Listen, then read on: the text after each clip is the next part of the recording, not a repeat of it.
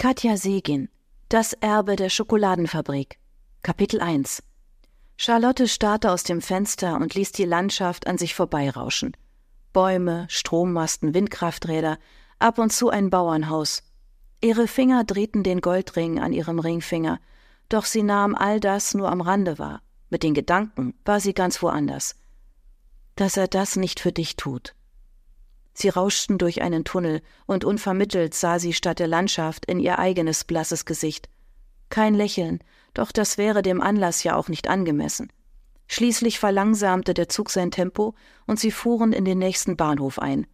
Sie versuchte, die vorbeisausenden Schilder zu entziffern, immer noch nicht ihrer, noch lange nicht. Charlie sah auf die Uhr und seufzte. Rechtzeitig käme sie auch nicht an. Unmöglich, dass der Zug diese Verspätung noch aufholte. Es nützte nichts. Sie musste ihren Vater anrufen, sonst stand er gleich am Bahnhof und wartete völlig umsonst auf sie. Was er sagen würde, war klar. Warum bist du nicht früher gefahren, wie ich es dir vorgeschlagen hatte? Warum wohnst du überhaupt so weit weg? Eine Kanzlei kann man auch bei uns eröffnen, als wolltest du vor deiner Familie fliehen.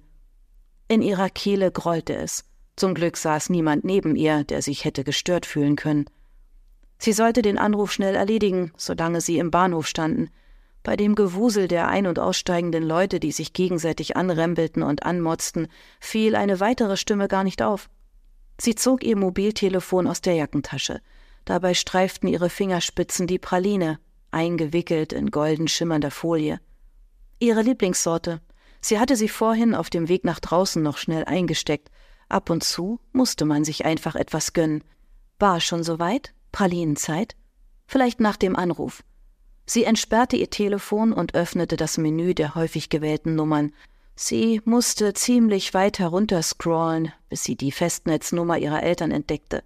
Möglicherweise hatte ihr Vater nicht ganz unrecht, sie meldete sich nicht allzu oft. Doch war das wirklich eine Flucht? Und wenn, dann nicht ohne Grund. Ein tiefer Atemzug, dann drückte sie auf den grünen Hörer. Es dauerte einen Moment, bis sich die Verbindung aufbaute. Dann erschien das Bild ihrer Eltern auf dem Display. Sie hatten die Arme beieinander untergehakt und strahlten in die Kamera, eine alte Aufnahme. Es klingelte lange. Erst als der Zug sich bereits wieder in Bewegung setzte, knackte es im Lautsprecher. Charlie hielt die Luft an und wappnete sich gegen was auch immer sie zu erwarten hatte. Wehe. Hallo Papa, ich bin es. Charlotte, was ist los? Bist du etwa noch nicht unterwegs? erklang die Stimme ihres Vaters in dem Knopf in ihrem Ohr, eine typische Begrüßung. Kein Hallo, kein Wie geht es dir? Direkt in medias res. Er ist gestresst. Das wärst du auch in seiner Situation. Was Unsinn war, denn sie war ja in der Tat selbst gestresst. Es war schließlich ihr Großvater, für den sie zurück in die Heimat fuhr. Doch, ich bin auf dem Weg. Eigentlich müsste er das doch hören. Dann ist gut, ich wollte gerade losfahren, um dich abzuholen. Wir müssen dann auch gleich weiter. Du bist doch passend angezogen? Instinktiv sah Charlie an sich hinab. Sie trug ein etwas spießiges schwarzes Kleid und elegante, gleichfarbige Stiefel. Mit spießiger Kleidung in gedeckten Farben konnte sie dienen. Immer ordentlich. Obwohl das im Augenblick wirklich nicht das Wichtigste sein sollte. Mit den Fingerspitzen der freien Hand zupfte sie ein langes blondes Haar von der Brust, bevor sie antwortete.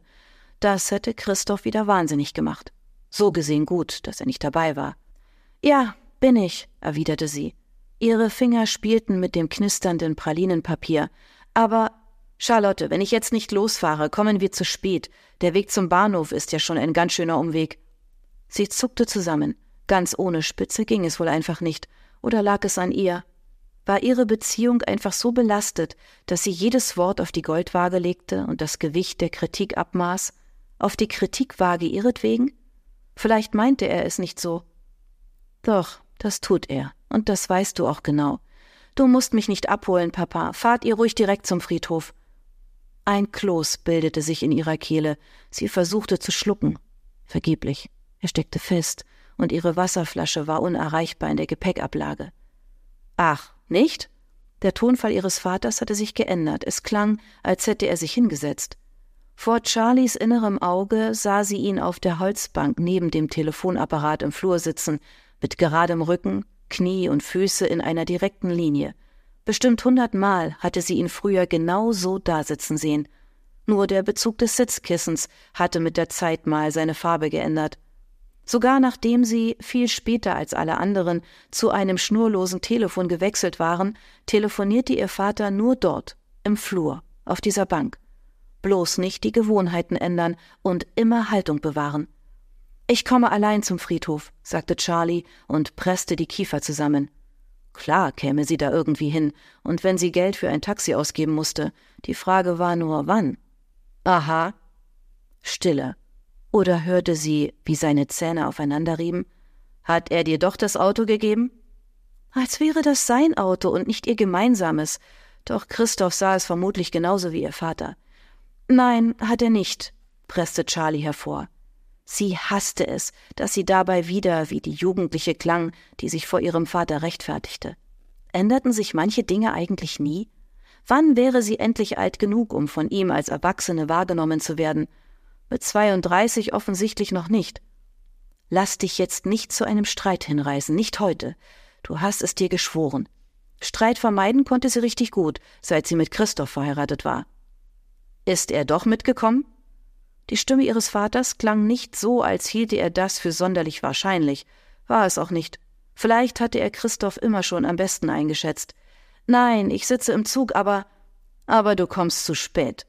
Er betonte es nicht wie eine Frage, natürlich nicht. Er kannte sie ja bereits gut genug, um zu wissen, worauf das hinauslief. Charlotte, die Chaos Queen, Charlotte, die nichts zu einem guten Ende brachte. Charlotte, auf die man sich besser nicht verließ.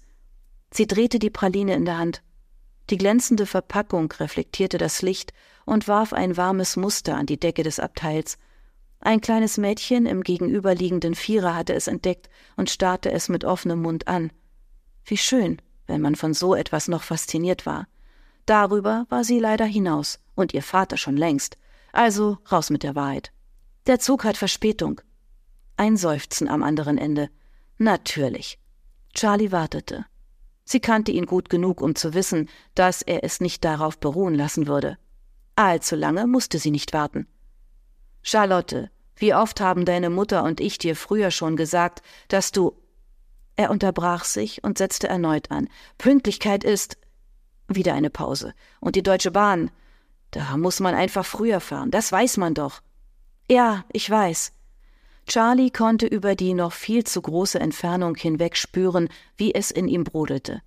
Es würde nichts bringen, ihm zu sagen, dass sie bis vorhin noch in Christophs Vorzimmer gesessen und einen wichtigen Mandanten empfangen hatte. Das war schließlich ihr Job. Sie konnte nicht einfach alles stehen und liegen lassen. Es ist die Beerdigung meines Vaters. Ja, ich weiß. Deines Großvaters. Vermutlich war ihm gerade erst eingefallen, dass Charlie ebenfalls eine verwandtschaftliche Beziehung zu dem Verstorbenen hatte. Wenigstens das. Das ließ sich wohl nicht leugnen. Ja, es tut mir leid. Was sollte sie auch anderes sagen? Der Zug war abgefahren, im wahrsten Sinne des Wortes. Sie beschleunigten bereits und das Geräusch der Räder auf den Schienen übertönte ihre Worte beinahe. Metall kreischte, als sie sich in eine Kurve legten. Charlotte, also wirklich, von tut mir leid, kann ich mir jetzt auch nichts kaufen. Wieso ihr Vater dauernd alles in eine Währung umrechnen musste, würde Charlie wohl nie verstehen. Nein, kannst du nicht. Was soll ich denn sagen, wo du bist? Im Zug? Als wäre das so schlimm. Ist ja so, Papa. Charlie bemühte sich, nicht genervt zu klingen, doch es fiel ihr immer schwerer. Andere Leute in deinem Alter haben ein Auto und kommen pünktlich zur Beerdigung ihrer Verwandtschaft. Wenn sie nicht aufpasste, redete er sich noch weiter in Rage. Normalerweise brauchen wir nur ein Auto. Das war der Vorteil, wenn man mit seinem Ehemann zusammenarbeitete und kein anderweitiges Leben hatte. Charlotte, wie das wieder aussieht. Ja, sie war erneut die Schande der ganzen Familie. Gleich fing er sicher mit den Nachbarn an. Und was die Nachbarn wohl sagt, Papa, wir fahren gerade in einen Tunnel. Ich komme so schnell wie ich kann. Wir sehen uns. Mit diesen Worten drückte sie einfach auf den roten Hörer. Ein für diese Situation viel zu fröhliches Piepen ertönte in ihrem Ohr, dann folgte Stille. Was blieb, war das Geräusch des Zuges.